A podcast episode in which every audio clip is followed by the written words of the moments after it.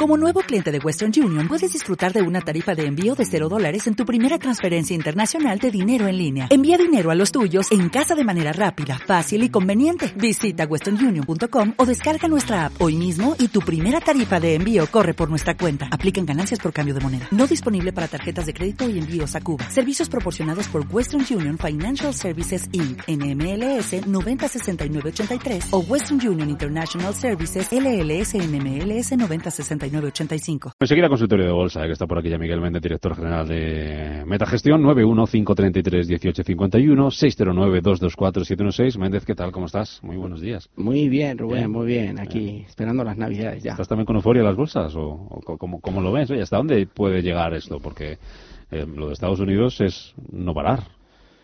A ver, no tiene pinta de que vaya a corregir en absoluto. Y yo apostaría que va a haber un rally aún mayor y casi una mini burbuja, es decir, que vamos a ver unas subidas muy fuertes aún. ¿De aquí a final de año o más allá?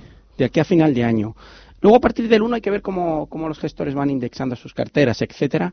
Es importante ver los primeros días del año, que normalmente suelen ser alcistas. Y hay un, hay un tema estacional que dicen que según vaya la primera semana, muy probablemente va a venir condicionado por, por lo que va a hacer la bolsa el resto del año.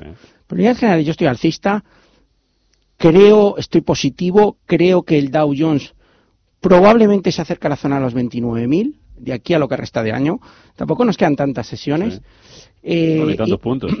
Menos de 800, ¿no? 700 puntos. Estamos hablando de un 2,5%, que yo creo que es, factible. Eh, el mercado europeo, bueno, ha mejorado. El IBEX tiene cerca a los 10.000, tampoco estamos tan lejos. ¿Lo ves posible? Eh, bueno, de aquí a final de año es más complicado, pero yo creo que la subida tiene que venir capitaneada por, por materiales básicos y bancos. Ayer estuve viendo el conjunto de banca, me gusta mucho la banca francesa, BNP Credit Agricole. Estuve viendo la banca suiza, VS y Credit Suisse, que también tiene muy buen aspecto. Para inversores más arriesgados con peor aspecto está Commerzbank y Deutsche. Mm. Eh, y luego está ING ahí en el medio. ¿Y los españoles dónde lo dejas?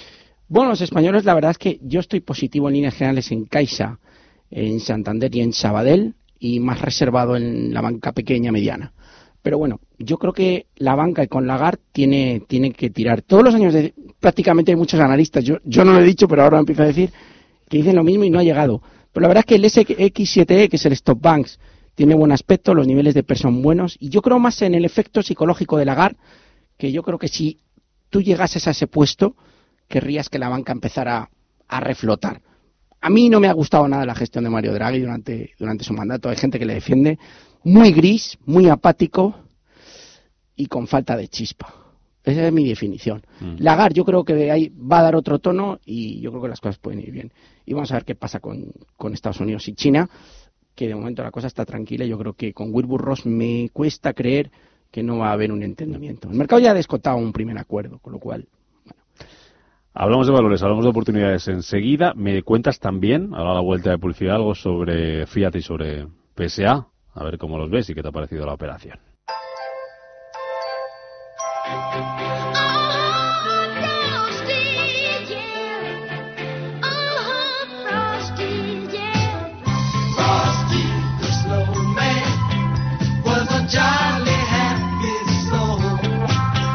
En Capital Intereconomía, el consultorio de bolsa.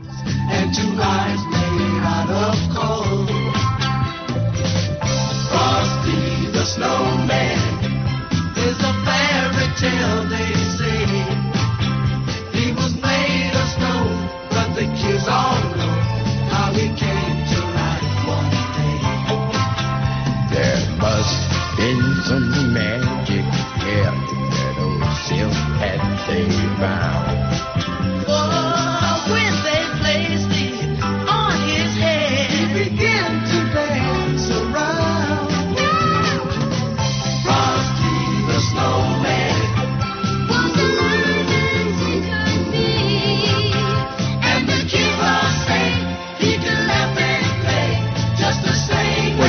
De Navidad, con la euforia, con el rally, con, con, la bolsa, con, con las pantallas. 91533 1851 609 224 Y hoy nos acompaña en estos villancicos Miguel Méndez, director general de Metagestión, para responder a sus dudas, a sus eh, consultas. Ya hablábamos, Miguel, de IBEX, ya hablamos de la situación del mercado, de dónde puede llegar el mercado americano. Hoy, eh, en cuanto a protagonistas empresariales, pese a Fiat, han, eh, puesto blanco sobre negro sobre blanco su fusión, ya la han cerrado, la han anunciado, la han firmado. Em, ¿Cómo ves estas dos compañías? Un poco desde el punto de vista también fundamental, el, el sector y para qué va a servir y por qué, el porqué de esta, de esta operación, Miguel. Bueno, yo creo que lo que tiene que valorar el mercado es si hay sinergias en la operación. Y bueno, la operación ya era de sobra conocida, ya la habíamos conocido hace tiempo y realmente pues yo creo que sinergias hay. Mm, En un primer momento, hace un par de semanas, cuando conocimos la noticia, la verdad es que vi- vimos subir de forma importante, sobre todo a, a Peugeot, que subió hasta niveles de, de 27 euros. Después hemos visto una corrección, etcétera, hasta niveles de 20, 21. Hoy está subiendo hasta el 1,40 el día que se concreta. Vamos a ver, en el caso de Peugeot, yo creo que Fiat está haciendo un pedazo de compra. El año pasado, te doy datos, eh, O sea, que gana más Fiat que Peugeot, ¿tú crees? para mí sí. ¿Y, y por qué? Porque la compra es magnífica desde el punto de vista fundamental. El año pasado todas las performances, desde el punto de vista eh, bursátil, Rubén, eh, del sector automovilístico fueron muy negativas. Tuvimos a Daimler y BMW con caídas cercanas al 30%, Renault también dejándose un veintitantos por ciento del año, y casualmente la que mejor lo hizo es Peugeot. Peugeot, eh, que tiene unos muy buenos fundamentales, sigue manteniendo sus niveles de ventas, su EBITDA marcha por nivel de PER. Es una compañía que está barata, tiene buena rentabilidad por dividendo, pero lo más importante es que no tiene deuda, es decir, no tiene endeudamiento. Al igual que BMW o Daimler están muy endeudadas, Peugeot está libre de deuda. Por lo tanto, está comprando una compañía saneada, una compañía que yo creo que desde el punto de vista de los nuevos modelos que se están creando resulta muy atractiva. No tiene nada que ver los Peugeot, si te acuerdas, 205 de antaño, con los modelos actuales. Y yo creo que eh, dentro del sector, a mí si me preguntan, nosotros tenemos Peugeot en cartera desde hace tiempo, prácticamente cuando yo entré ya, ya la, la, la incluimos en el metavalor internacional. Eh, es una compañía que es la que más me gusta del sector. Renault está pasando por un mal momento, BMW está recuperando, lo está haciendo bien. Daimler también tiene buen tono en la última, en la última, en las últimas dos semanas.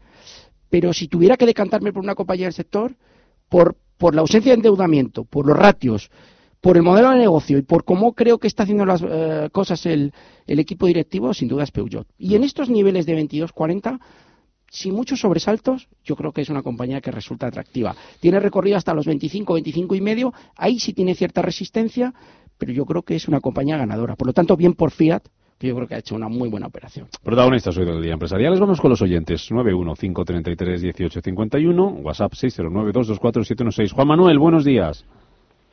Hola, buenos días. Eh, bueno, eh, quería hacer un comentario y hacer una, consulta rápida. El comentario es que, eh, se lo digo a, a la audiencia, sigan al señor Méndez. Eh, yo hace cuatro años que más o menos le voy siguiendo, eh, le llamo habitualmente, llamo aquí a vuestro programa habitualmente, eh, da recomendaciones y el año ha sido perfecto. Y este, el pasado, él ya lo sabe, Lululemon, mm, Weight Watchers, todas las recomendaciones que ha dado o que yo he seguido, eh, saco rentabilidades de 60-70%. Ahora, eh, hoy preguntarle por Microchip Technology, estoy dentro, eh, a ver cómo lo ve el recorrido, y Reata Farmacéuticas para posible entrada. ¿Cuál, Y cuál, ha, como dicho ya la, siempre- cuál ha dicho la segunda? Reata Pharmaceuticals. Vale. Y luego, como ya sabe, alguna roquera de estas buenas. Y sobre todo, os deseo lo mejor de las fiestas y que lo paséis muy bien. Y el año que viene nos vemos en los 10.000. Así será, esperemos. Gracias, Juan Manuel, por, por llamar ¿eh? y por estar ahí. Gracias. Eh, Méndez, está mal que llamen tus primos. ¿eh? Esto, ¿Has visto? Que, que- que- que- Ah, a Juan Manuel le conozco porque me ha llamado algunas veces por teléfono. No es tampoco cliente directo mío, le tengo mucha simpatía y aprecio, me hace publicidad gratuita. Y bueno, tendré que mandar una Bueno, botella de vino pero o algo así. motivos tiene. Sí, sí, sí, tiene, nada, es un tipo muy majo y le gusta hablar con él. Es verdad que le ha ido muy bien.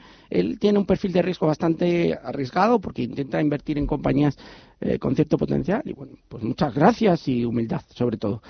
En metagestión somos buenos, no es ser pretencioso. Y tengo un muy buen equipo, además, estoy muy contento con ellos. Lo sabemos y por eso os invitamos. Eh, vamos Aquí a no ver. viene cualquiera, Méndez. Bueno, el puesto desde el 2010 que yo me lo he ganado, pero también gracias a vosotros. Bueno, vamos con Microchip. Eh, la verdad es que está en tendencia alcista. Estoy viendo la compañía. eh, es una compañía del sector semiconductores. 24.000 millones. Es una compañía grande. Muy bien vista por, por Juan Manuel. 102.47.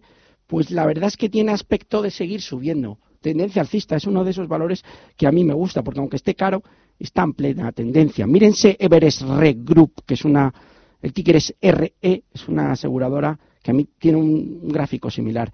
Tiene buen aspecto, es decir, por fijarme en una zona de control, 89-90, si pierde 90 me iría. 147 tiene pinta que va a seguir subiendo.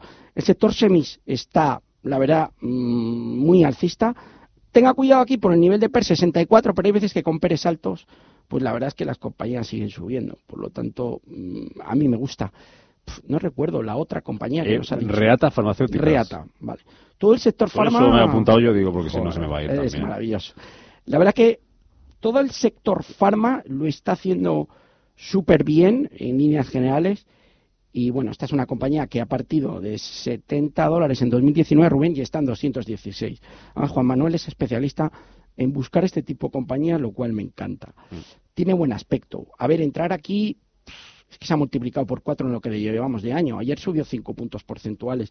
Es una compañía de 6.000 millones, no es pequeña y se puede, se puede estar. En el año un 279% de beneficio eh, para Reata Pharma. Mm, Sube un 279% en el año. Sí, Qué barbaridad. Y todavía se puede entrar. no, hay que ser Ah. cauto en estos niveles. No es que no pueda seguir subiendo porque está en tendencia, pero, es que claro, par- con parte cuidado, del ¿no? recorrido está hecho. Claro, claro. Eh, en agosto cotizaba a 80 dólares, aquí ha habido algún tipo de noticia, habría que buscar cuál, y de 80 se ha ido a 216. Todo el sector farma, en líneas generales, lo está haciendo bastante bien. Hay bastantes compañías por ahí que están castigadas que pueden recuperar. Pero luego, luego, luego, luego comentaré algunas. Vale. Eh, pedí una roquera también de estas. Que, Veía una que roquera. A ver, yo estoy viendo como roqueras, sabiendo que tiene mucha volatilidad y que pueden perder un 20, un 30, un 40%, pero que está muy barata, que tiene un spin-off, una fusión con una compañía de Singapur, SunPower. Está a 7 dólares 80 ayer cerró. Va a haber una emisión de 22 millones de acciones nuevas a 7 dólares. Hace poco la teníamos cotizando a 16. Es el principal productor de módulos fotovoltaicos en América. Y a mí me da que está muy barata. Pero esto es para inversores eh, a prueba de, eh, de bomba. Es decir, Para muy, muy rockeros. muy rockeros, Vale. muy rockeros y que sepan dónde se meten. O sea, pero bueno, SunPower, SunPower puede ser el siguiente Weight Watchers, ¿vale? A ver, ¿qué me dice Laura que hay un montón de llamadas, que hay lista de espera? Vamos con un eh, mensaje de audio. Buenos días, muchas gracias a todo el equipo de Intereconomía por la ayuda que nos presta y felices fiestas a todos.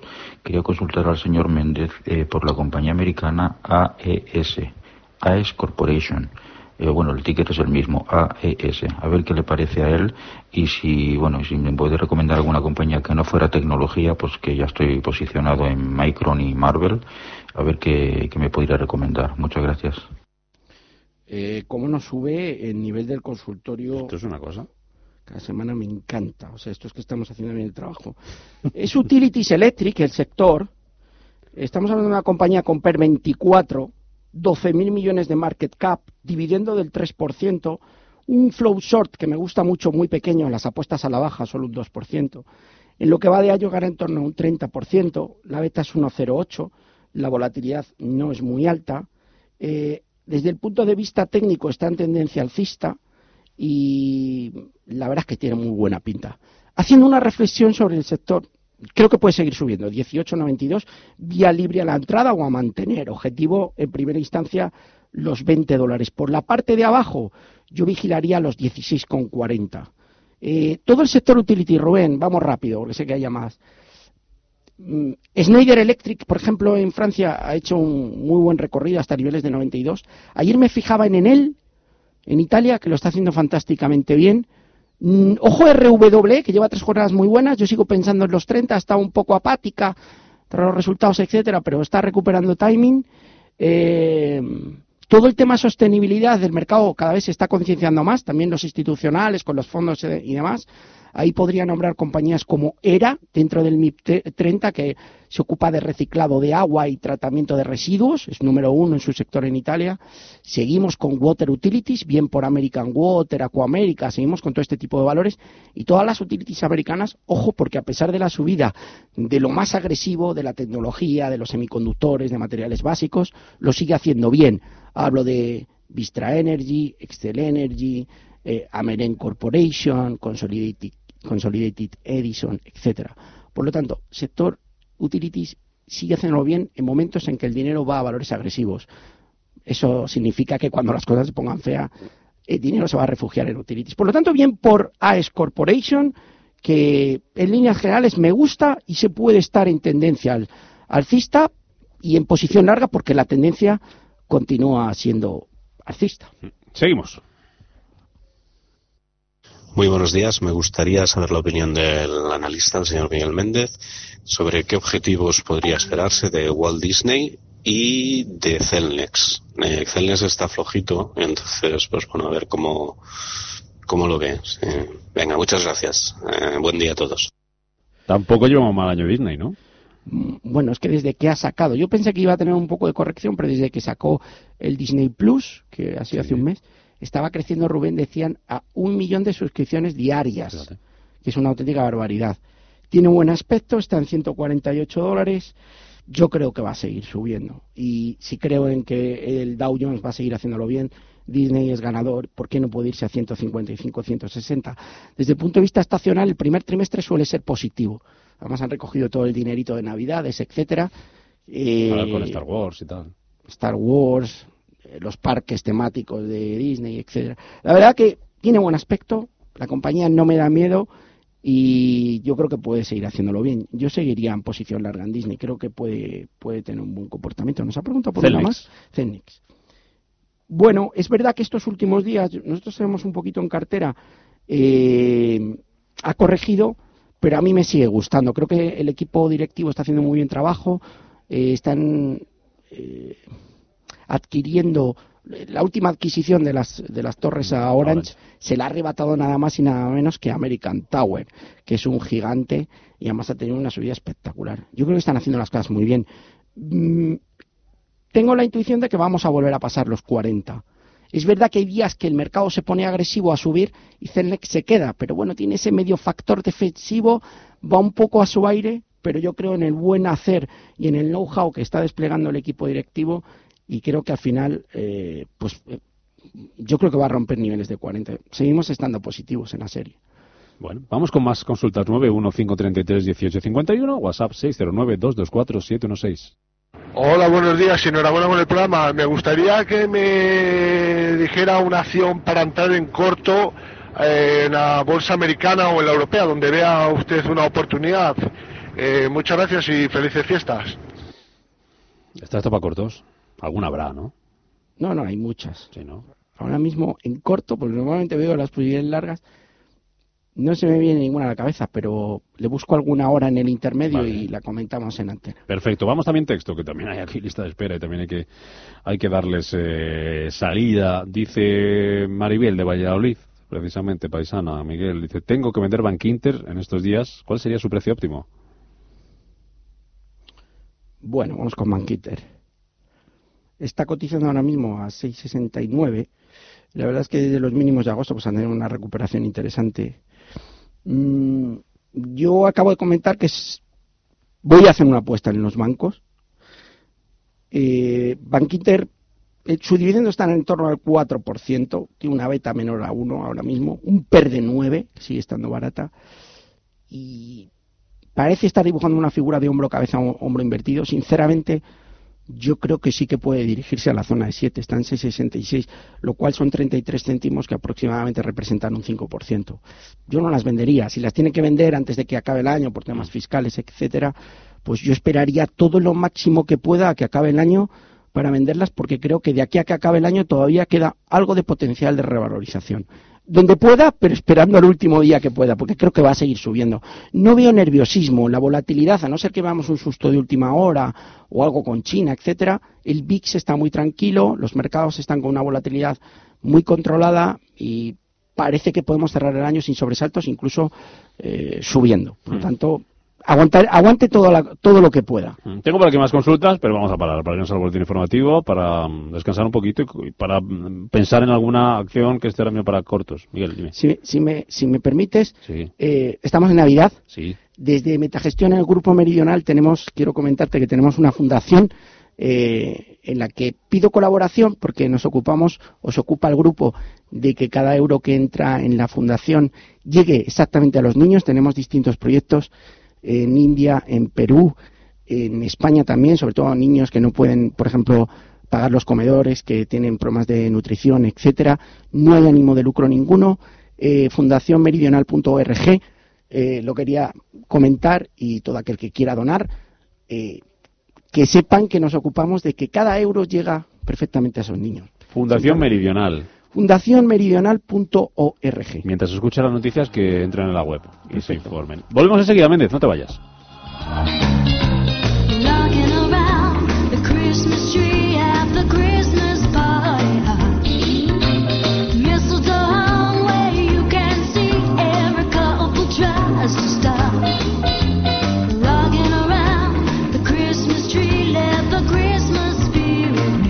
Busca, compara, escucha. Capital Intereconomía.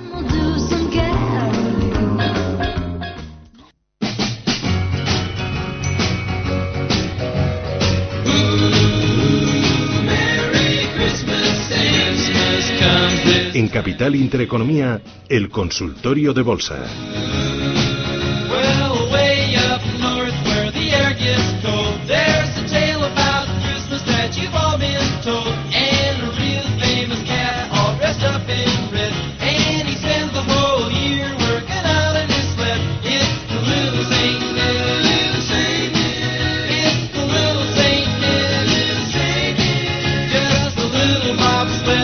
91 533 consultorio de bolsa con Miguel Méndez, director general de Metagestión. Tenemos, Miguel, el IFO alemán sobre la mesa, 96,3 eh, puntos. Eh, mejor al anterior, que estaba en 95,1, está en línea con lo, con lo esperado. Buen dato, regular dato para la economía alemana, ¿cómo lo ves? Bueno, es un poquito mejor que las previsiones, que estaban en 95,5, y sobre todo se empieza a esfumar la idea de esa recesión Sí puede haber una desaceleración, que muchos, muchas veces lo hemos comentado. El mercado está descontando una recesión y lo que realmente ha, ha habido es más una desaceleración. Y hace mes y medio, dos meses, yo comentaba que a, a nada que los datos macroeconómicos alemanes no fueran tan malos como el mercado estaba esperando, podíamos ver subidas. Es muy buen dato, buena noticia, y al final el índice de clima empresarial, que, que es, que es el IFO, y es uno de los datos más importantes a nivel europeo en cuanto a macro, eh, pues es muy positivo. Puede ser que condicione incluso el conjunto de la evolución de los mercados en el día de hoy, y vamos a ver si da alas a un DAX que está en los alrededores del 13300. Pues eh, mercados que reciben ese dato siguen subiendo, pero línea más o menos de momento con lo que estaban haciendo, en torno al 0,3% las subidas tanto para el IBEX 35 como para el eh, DAX, eh, no DAX con caídas, perdón, que está bajando un, un 0,11%. ¿Me decías algo, Miguel? Sí, bueno, por comentar alguna compañía. Antes he comentado en él, que yo creo que la tendencia alcista sigue vigente. Hay un escape alcista con proyección 720-725 en primera instancia, soporte en 685. Ayer subió un 1%, PER 16, dividendo el 4%, market cap de 13.000 millones, una buena compañía. Mírense Veolia, compañía francesa líder en gestión de eh, gestión ambiental, en servicios de gestión ambiental. Tendencia muy alcista, la cotización está en 23.80, sube un 1%, dividendo del 4, también lo está haciendo muy bien. Mírense Accor, otra francesa en 42.25, que técnicamente ha roto resistencia en 41,5 y está iniciando el, el escape alcista. Yo creo que hay un objetivo probable en 45 euros. También abona un dividendo del 2,5 y tiene un PER 29. Partner Groups dentro de Suiza, PGHN, PGHN, Partners Groups es un private equity, está yendo muy bien. Eh, bueno, si apuestan, y ya en la última ya vamos al consultorio, si apuestan por una compañía eh, en la que crean que en el hogar se puede implantar o avanzar la tecnología que ya tienen, Legrand, dentro del CAC 40, es una compañía que está especializada en todo el desarrollo tecnológico en el hogar. Está subiendo, tiene una tendencia alcista impecable. Eh, hay un hombro cabeza hombro invertido que está muy claro y que proyecta un objetivo a niveles de 83 euros. Está cotizando en los alrededores de los 74. Dividendo el 2%, capitalización 19.000 millones per 23, Legrand. Seguimos. Antonio, buenos días. Sí, hola, buenos días. Mire, que le ha preguntado a Miguel Méndez. Es que eh, si en España al final se forma el gobierno que llaman Frankenstein, he escuchado que probablemente nacionalicen Bankia. Entonces yo tengo acciones en Bankia. ¿Qué ocurriría con los que tenemos acciones en Bankia? Porque me gustaría comprar más. Y otra pregunta más. También quería preguntar sobre Enagas. ¿Se me puede decir algo? Enagas sería compradas para el tema del dividendo. Da un dividendo bastante aceptable. Y sería comprar por el tema del dividendo. Y- o bien si suben, pues en su momento pues venderlas. Pero bueno, la pregunta sería esa. mm, Sobre qué ocurriría con si nacionalizan Bankia. Y qué me dice sobre Enagas. Pues nada, les escucho por la radio, ¿vale? Gracias, Antonio. Bankia y Bueno, Enagas. Supuesto uno, que haya gobierno Frankenstein. No estoy tan. No, estoy, no lo tengo tan claro. ¿No? Sup- no.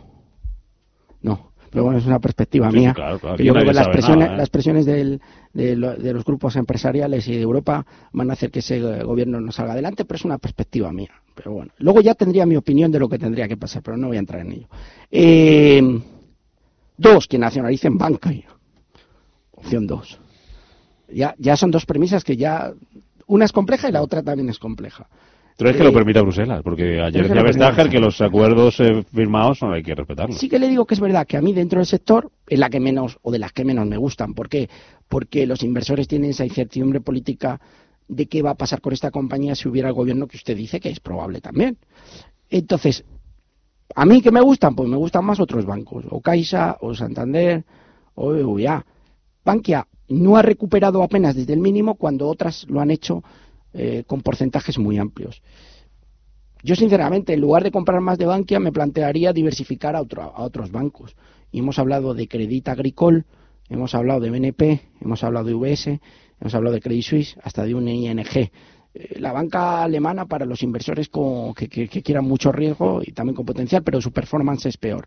Por lo tanto, bancos españoles sí, pero no lo meta todo en Bankia, no ponga los mismos, todos los huevos en la misma cesta y menos en Bankia. Si tiene dinero, le gusta el sector financiero, diversifique y compre otros bancos.